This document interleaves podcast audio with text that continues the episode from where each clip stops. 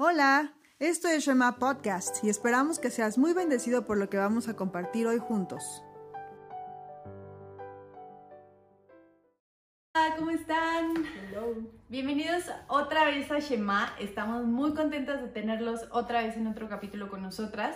Y bueno, hoy es el segundo capítulo de esta miniserie que hemos llamado Una cita con Dios que se trata sobre el tiempo devocional. Y bueno, espero que ya hayas ido a ver el primer capítulo para que entiendas qué es el tiempo devocional.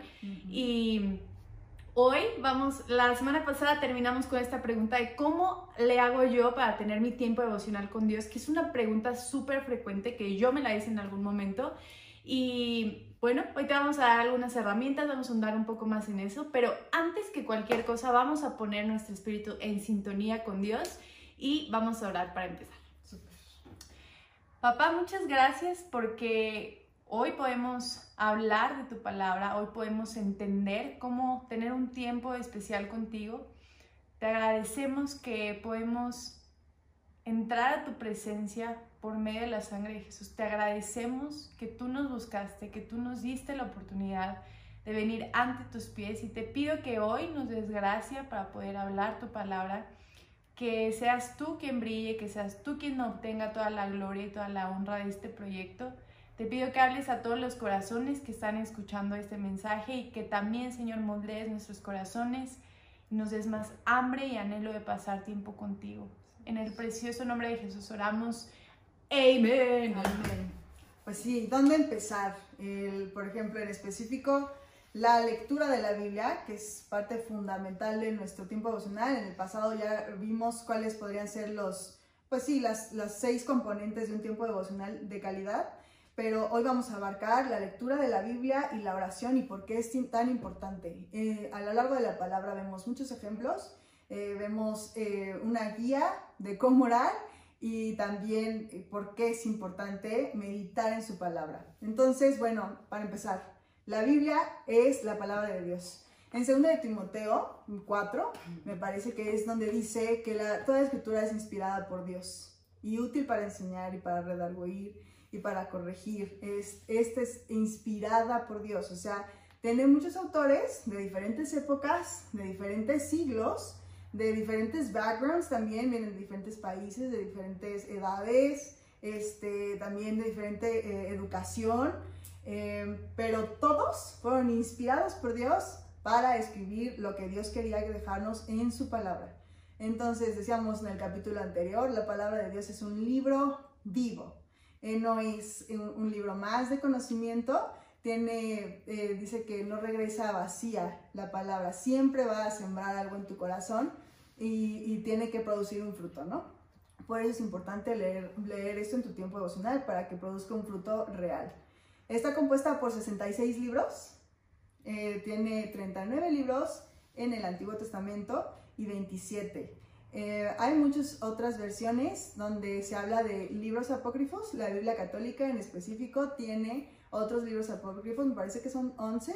Y estos no pertenecen a, la, escritura porque no tienen ninguna concordancia con otros libros de la Biblia.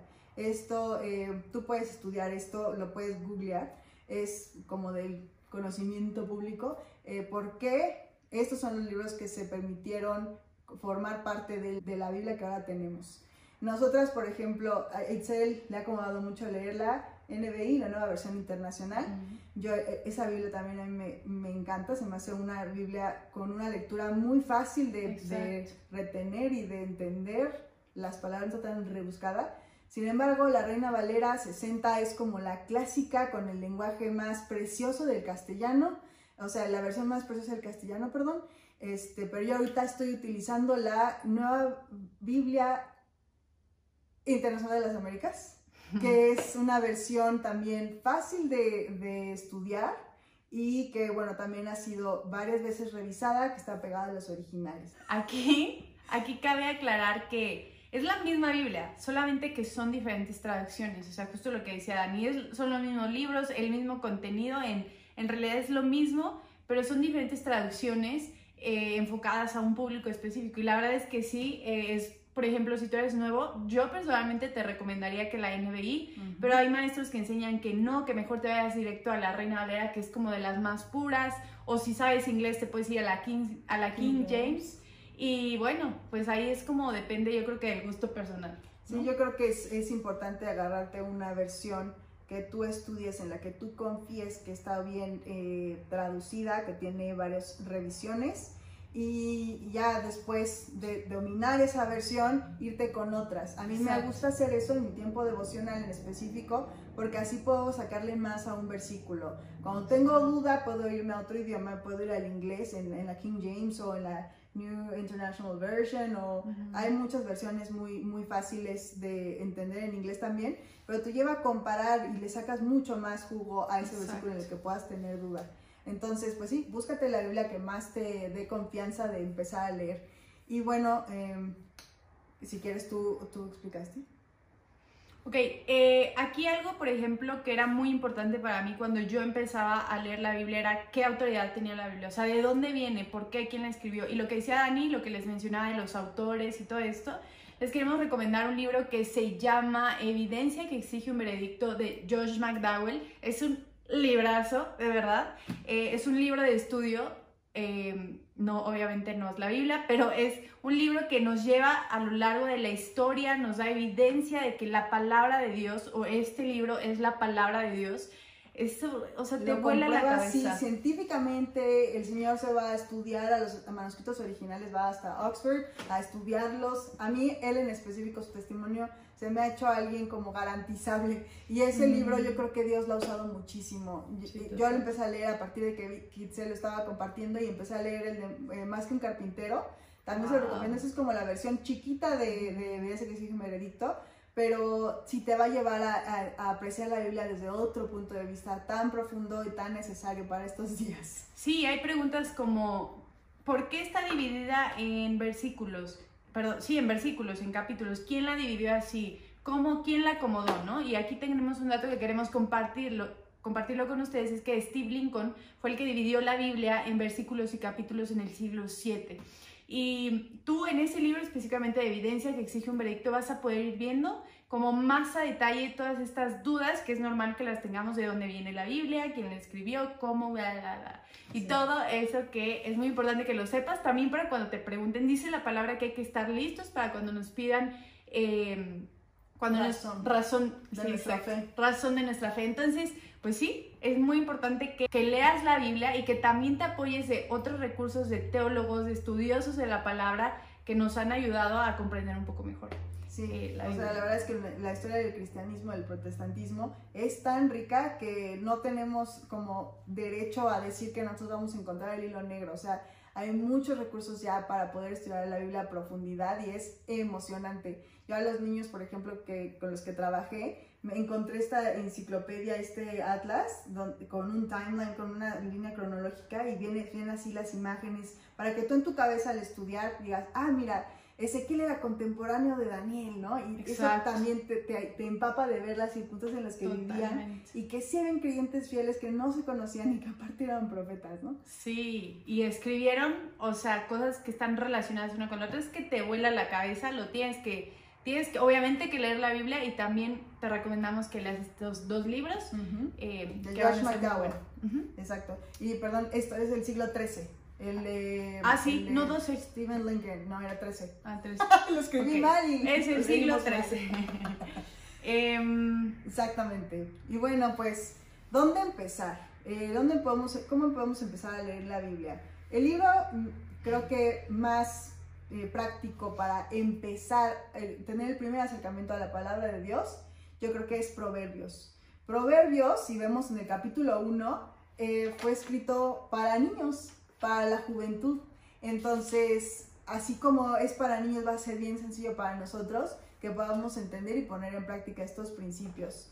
Fue escrito por el hombre más sabio sobre la tierra, que es Salomón, es el hijo de David, y sabemos que fue el más sabio sobre la tierra porque también lo dice en la palabra de Dios. Eh, entonces, eh, vas a aprender, es un libro para adquirir, si quieres vamos a leerlo, es Proverbios 1, el capítulo 1, dice, para adquirir sabiduría, disciplina, discernir palabras de inteligencia, recibir la corrección que da la prudencia, la rectitud, la justicia, la equidad, para infundir sagacidad a los inexpertos y conocimiento y discreción en los jóvenes. O sea, va dirigido a la juventud y a la niñez. Y bueno, hay como, a mí se me hace impresionante y de hecho si ustedes se van a nuestra red social en Instagram, vamos a empezar a poner un pequeño vocabulario que para nosotros también ha sido clave al estudiar la palabra de Dios, del griego y del hebreo, que fue los dos idiomas en los que se escribió la palabra de Dios. También está algunas porciones escritas en arameo, pero esas son las dos como básicas, el griego, el Nuevo Testamento y el hebreo, el Antiguo Testamento. Y lo que platicábamos Itzel y yo hace rato es que hay palabras en, el hebreo y en el griego que son tan precisas que en nuestro español o en inglés tiene que abarcar en muchas palabras. Entonces nuestras traducciones eh, tratan de, de, poner la palabra más acercada al original, pero siempre la palabra con la que se escribió al principio abarcaba mucho más. Por ejemplo, cuando hablaba de sabiduría, en hebreo es hokma, es, es una palabra que, que hablaba de una sabiduría específica divina. Eh, cuando tú la ves esta palabra en el Nuevo Testamento escrita en griego es Sofía y también hablaba de una, de una sabiduría para amor al prójimo, o sea, no una sabiduría que te hiciera sentir más como persona, sino una sabiduría divina. Y ese es Hokma en hebreo, es la, a la que se refiere Proverbios. También es un libro de instrucción, como habíamos dicho, y la, la palabra en hebreo que dice es musar. Así la vamos a pronunciar tal cual es en español. Porque Pero se los vamos a poner en el video. O sea, realmente el chiste es como familiarizarte con las palabras en hebreo sin que importe la pronunciación ahorita. El chiste es nada más entender que hay un significado tan profundo atrás que, por ejemplo, en Musar significa el entrenamiento del carácter. O sea, sí es una instrucción, pero que te lleva a disciplinarte, a, moldear tu carácter. Para eso es Proverbios también. Otra que es eh, entendimiento el hebreo sería binah, que en el hebreo se utilizaba también como para entender la, la conducta o la manera de las cosas. En este caso sería el entendimiento de cómo se maneja Dios. O sea, cómo Dios pensó que se manejaba la vida. Eh, entonces tú vas a entender ahí las, los propósitos y las maneras en las que Dios había pensado que tú tomaras tus decisiones, eh, te condujeras con tu prójimo, eh, etc. Proverbios es un libro súper rico. El otro es un comportamiento sabio, en hebreo sakal, cómo manejarme con discernimiento para actuar. O sea, necesitas sakal para educar a tus hijos, sakal para mantener una amistad, sakal para, para hacer negocios. Para hacer negocios. Literalmente. Para, eh, sí, tus redes sociales. ¿Cómo comportarme sabiamente en mis redes sociales? Pídele sacar a Dios, así cuando ores, Dios dame ese sacal que necesito para no postear de más tonterías, ¿no? ¿Cómo voy a tratar hoy con mi esposo? Ese es el sacal que necesitamos, una, una sabiduría, una, una, una sabia, un sabio comportamiento en cada día. El otro es prudencia, también decía la palabra de Dios. En hebreo es orma, es una sabiduría en específico que abarca el luchar por el bien contra el mal. O sea, no habla de una pasividad, es una prudencia para entender cómo vamos a luchar contra esta maldad. O sea, a veces pensamos que la prudencia es como, ya no voy a como pasividad. Pasividad, no, o sea, si es una, es una prudencia de más bien calcular cómo voy a luchar contra, contra el enemigo, contra mis tentaciones, contra mi concupiscencia, ¿no? El otro sería, para entender discreción, también dice mesima. Esa es la palabra en hebreo, mesima. Y habla de, no solamente es, o sea, cuando tú vas a un juicio, ¿no? Y te dice que jures que vas a decir la verdad y nada más que la verdad.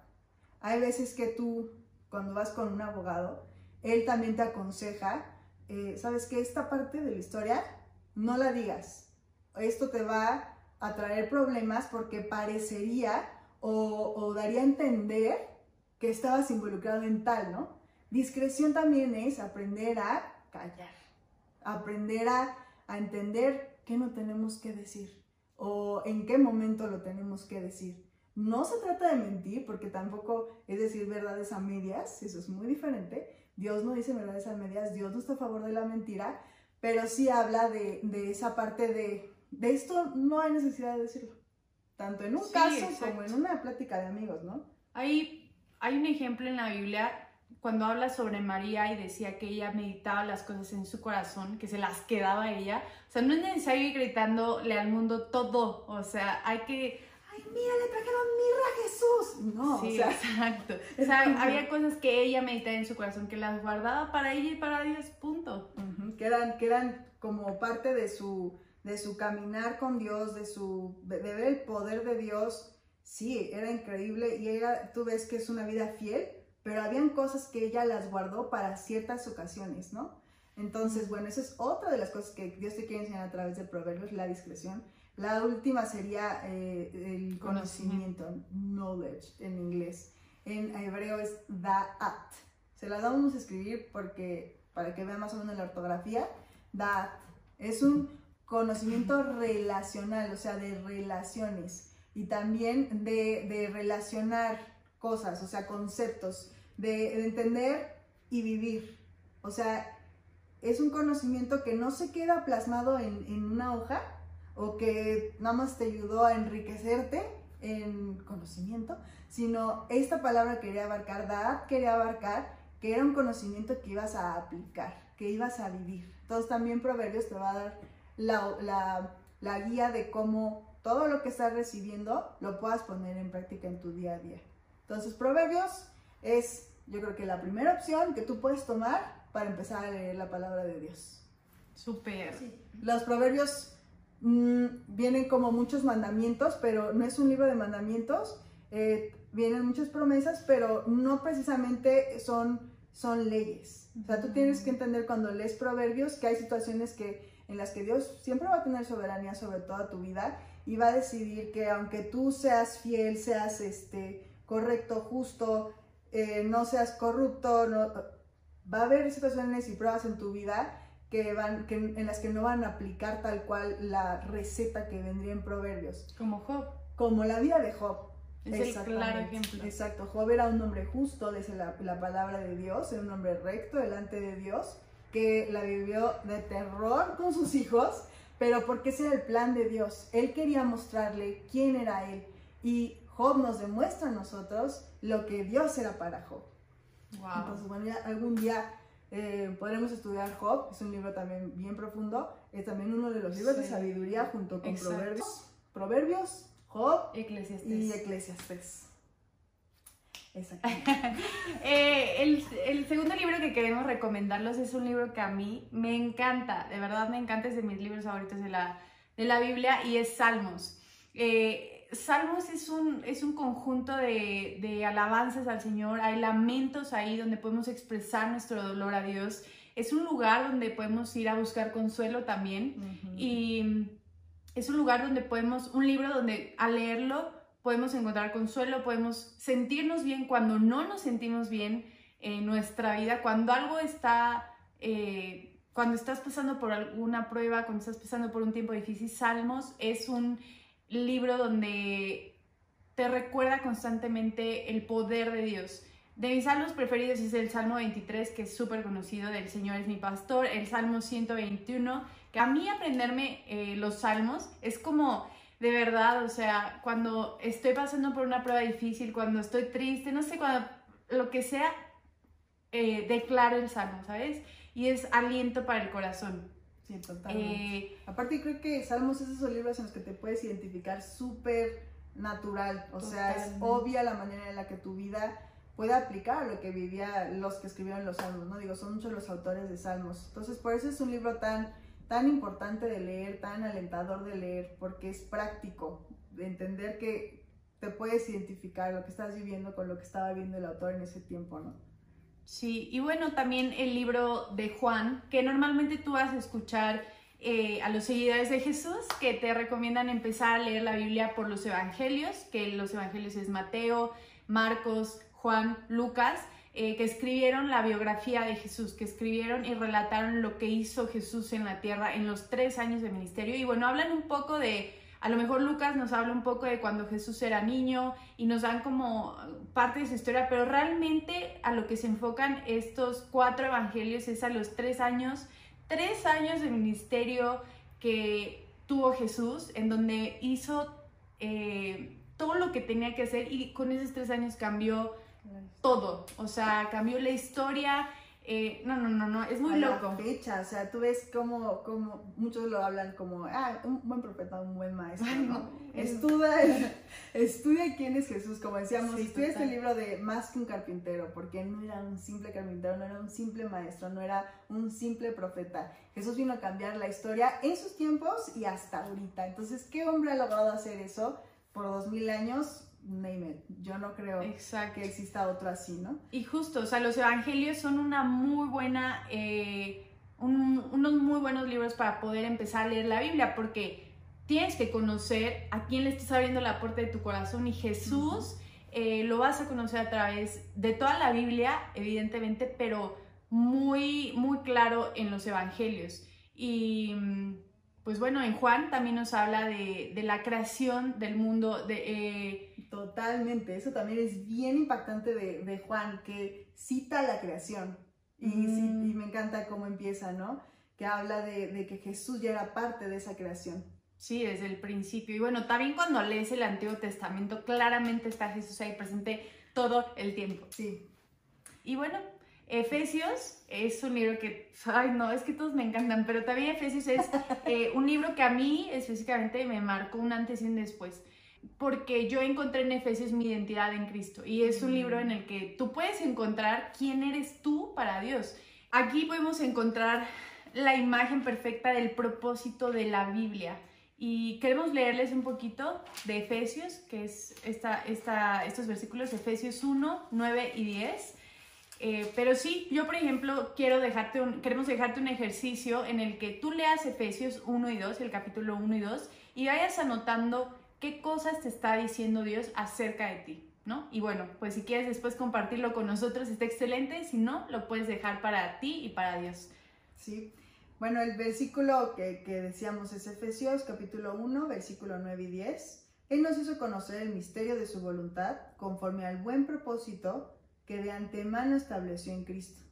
O sea, Él, quería, él quiere darnos a conocer a través de su palabra eh, su voluntad. O sea, a través del propósito que venía Cristo a cumplir a la tierra. Para llevarlo a cabo, cuando se cumpliera el tiempo, esto es, reunir en Él todas las cosas, tanto del cielo como las de la tierra. O sea, él, él quiere que entendamos su voluntad la voluntad que se cumple en el cielo y que se cumple en la tierra, que se cumple en Cristo, eh, que conozcamos esa voluntad y que podamos ser parte de ella, ¿no? Ese es, Efesios, aquí tú entiendes, eh, sí, el propósito de Dios al dejar una, un testamento, su palabra.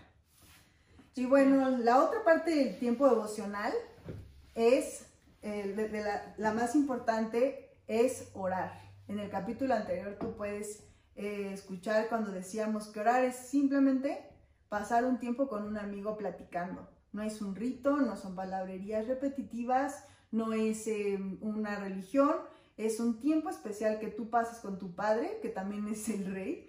Y bueno, creo que el propósito más importante de la oración es que también te moldea.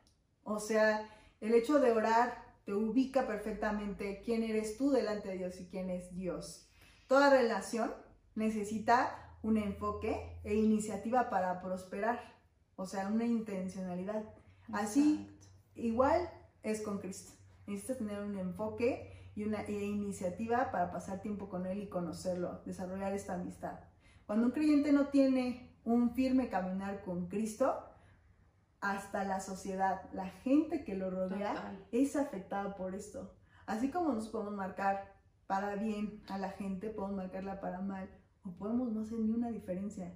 Un creyente tiene un llamado y es, es un, tiene un propósito ya predestinado por Dios que, el, que no lo va a alcanzar si no pasa tiempo con Él en oración. ¿Tú quieres ver cambios? Ora. ¿Quieres ver el poder de Dios?